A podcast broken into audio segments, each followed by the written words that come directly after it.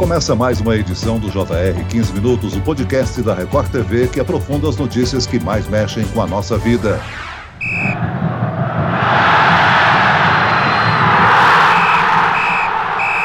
Chegou a hora da decisão dos estaduais 2022, com grandes jogos no Rio e em São Paulo. No Cariocão, Flamengo e Fluminense se enfrentam no sábado às 18 horas no Maracanã. E no Paulistão, Palmeiras e São Paulo fazem a final no domingo, no Allianz Parque, às 4 da tarde dois dos maiores clássicos do futebol brasileiro. E tudo isso transmitido pela tela da Record TV para todo o Brasil. Fluminense e São Paulo estão com a mão na taça ou Flamengo e Palmeiras podem reverter a desvantagem do primeiro jogo? Para falar sobre essas partidas, eu converso com o ex-jogador de futebol e comentarista da Record TV lá do Rio de Janeiro, Atirson. Bem-vindo, Atirson. Grande abraço, Celso. Um prazer imenso aí bater esse papo sobre essa grande decisão. E para essa conversa, quem também está aqui com a a gente é o narrador Marco de Vargas, que tem narrado as emoções do Paulistão aqui na tela da Record TV. Bem-vindo, Marco. Obrigado, Celso. Um prazer estar aqui para falar a respeito dessa grande final de São Paulo entre Palmeiras e São Paulo, com transmissão para todo o Brasil pela Record TV. Marco, vamos começar com o Paulistão. No primeiro jogo, na quarta-feira, o São Paulo venceu o Palmeiras por 3 a 1 Qual o tamanho dessa vantagem, hein, Marco? Por se tratar de um clássico dessa natureza, o Palmeiras, tendo o time que tem, é uma vantagem gigante, sim. Claro que pouca gente imaginava que pudesse haver uma vantagem tão significativa do São Paulo no primeiro jogo, até porque o adversário vinha invicto, havia sofrido apenas quatro gols na competição inteira, sofreu três do São Paulo num jogo só, poderia ter conseguido um placar mais elástico, inclusive o São Paulo, pela postura de time que teve no segundo tempo em especial. Parece que o Palmeiras entrou para mais um jogo de campeonato e o São Paulo, efetivamente, pelo lado psicológico, veio para uma final, disposto a dar tudo naquele jogo e deu, deu muito, em especial, como eu falei, no segundo tempo. Mas essa vantagem é significativa, suficiente para que o São Paulo conquiste o título, não sei, porque do outro lado tem o Palmeiras, mas que há uma vantagem há. Agora, no jogo na quarta-feira foi muito tenso, principalmente no primeiro tempo, né? Um jogo pegado no Morumbi. No Allianz Parque não deve ser diferente? Não, certamente que não. Até porque o Palmeiras deve vir com uma postura totalmente diferente para essa partida, precisa inclusive ter a iniciativa e se engana quem acha que o Palmeiras apenas joga de forma reativa. Não, o Palmeiras também sabe jogar de forma propositiva. Eu estou curioso para saber qual será a postura do São Paulo porque por característica o elenco do Rogério Ceni tem um ímpeto ofensivo. Então, creio que o São Paulo, melhor ataque do campeonato, ainda vai manter aquela postura de buscar o jogo e o Palmeiras vai precisar reverter isso modificando a sua postura. Tem tudo para ser um grande clássico e decidido nos detalhes. Sem dúvida. E agora indo lá para o Rio de Janeiro, vamos falar sobre o Cariocão. O primeiro jogo da final entre Fla-Flu também na quarta-feira, o Fluminense fez 2 a 0 no Flamengo. A Tirson, eu vou repetir a pergunta que eu fiz para o Marco. Qual o tamanho da vantagem do Fluminense, hein? Foi até um jogo muito surpreendente pelo resultado. Todos esperavam que o Flamengo fosse conseguir um resultado melhor, pelo fato do elenco ser o mais qualidade do que o time do Fluminense. O Flamengo tentou propor o jogo, mas com muita dificuldade na criação no último passe, na criação de finalização, não conseguiu furar a defesa do Fluminense. E com isso, Paulo Souza tem inventado muito sobre algumas peças que não conseguem tirar o melhor do seu potencial. Utilizando o Marinho como ala esquerda, botando depois o Lázaro, botando o Pedro junto com o Gabi, e acabou que o time perdeu o poder ofensivo, perdeu a intensidade que é o forte do Flamengo no campo ofensivo dando espaço para o Fluminense conseguir contra-atacar. Fluminense, por sua vez, ele tem um jogo mais reativo, que é aquele jogo mais de ataque rápido, toma a posse de bola no campo defensivo e tenta acelerar o jogo. Soube aproveitar muito bem as falhas individuais que o Flamengo acabou cedendo e conseguiu, nesse ataque rápido, fazer os gols. Com isso, ampliou uma vantagem que ninguém imaginava, nem o próprio torcedor do Fluminense imaginava que pudesse sair com dois gols de diferença do primeiro jogo. Atirso, você falava aí que o Fluminense vinha em má fase, né? Foi eliminado da Libertadores, o Abel Braga, a gente pode dizer que está pressionado. Isso fez o resultado do primeiro jogo ser ainda mais surpreendente, né? Exatamente, porque ele sai de uma Libertadores numa vantagem de dois gols de diferença. Exatamente esses dois gols que ele conseguiu no primeiro jogo na Libertadores, está acontecendo agora de novo com essa vantagem. No jogo da semifinal contra o Botafogo, tinha vantagem também e quase perdeu a classificação. No último minuto, o Cano foi lá e conseguiu colocar o Fluminense na final. O Fluminense entra realmente muito pressionado porque tem um elenco muito bom, jogadores com muita qualidade, e aí entra a pressão sobre o treinador em relação à forma do Fluminense jogar. Agora, esses dois jogos que eu falei, do Botafogo na semifinal e da Libertadores, entra como um grande exemplo. O time entra mais maduro para essa situação, jogando pelo resultado, que é o caso do Fluminense nessa segunda partida no Maracanã. Marco e Atirson, vamos comparar um pouco o estilo de jogo dos finalistas.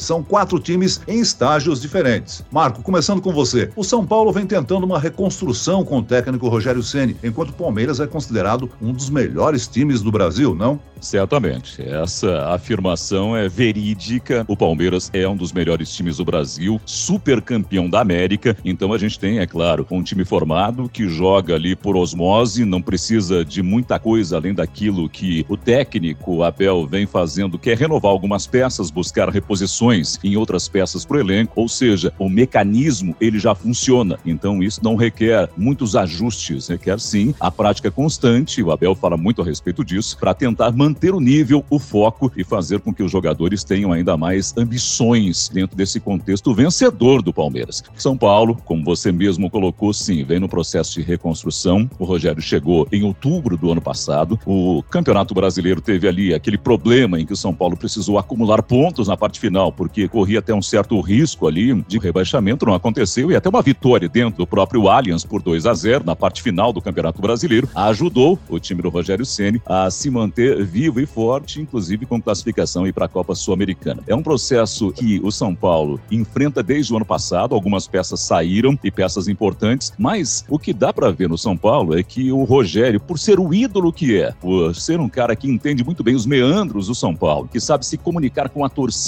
ele deu a cara a tapa efetivamente em algumas entrevistas nesse começo de temporada, mostrando que precisava sim ser o porta-voz dessa renovação e aconteceu, está acontecendo. A renovação existe existe, é forte, é consistente. O time do São Paulo, claro, ainda passa por um processo de construção. Algumas coisas precisam ser melhor finalizadas em alguns pontos, mas é nítido que o trabalho começa a render não só por chegar à final, pela campanha toda no Campeonato Paulista. São Paulo sempre foi um time que começou de forma titubeante, mas cresceu e apareceu muito forte para buscar o bicampeonato e desafiando esse Palmeiras, que convenhamos, né, não é para qualquer um, Celso. Ô Atirson, o Fluminense de Abel Braga é uma mescla mescla de veteranos com jovens jogadores. Já o Flamengo, mesmo mantendo a base do elenco, está em reconstrução com o técnico português Paulo Souza, né? É, exatamente. É bem interessante que o formato de São Paulo é a mesma coisa do formato do Rio de Janeiro. O Fluminense vem em construção, tem um grande treinador que tem grande história no Fluminense, que é o caso do Abel também aqui no Fluminense, só que ele está nessa fase de reconstrução, mesclando a juventude com a experiência. E aí entra aquela cobrança que o torcedor quer ver o time jogar com mais qualidade, porque tem um elenco mais qualificado do que os outros anos. O único problema do Fluminense é a parte financeira, tendo que, às vezes, vender um jogador com muito potencial, que é o caso do Luiz Henrique agora, e aí você acaba perdendo um jogador com um potencial que pode ajudar muito o Fluminense a conquistar títulos. E o lado do Flamengo, o Paulo Souza, português, diferente do português aí de São Paulo, né, que é o Abel, ele tem uma dificuldade muito grande por ele ter chegado agora nesse processo de reformulação também do elenco do Flamengo.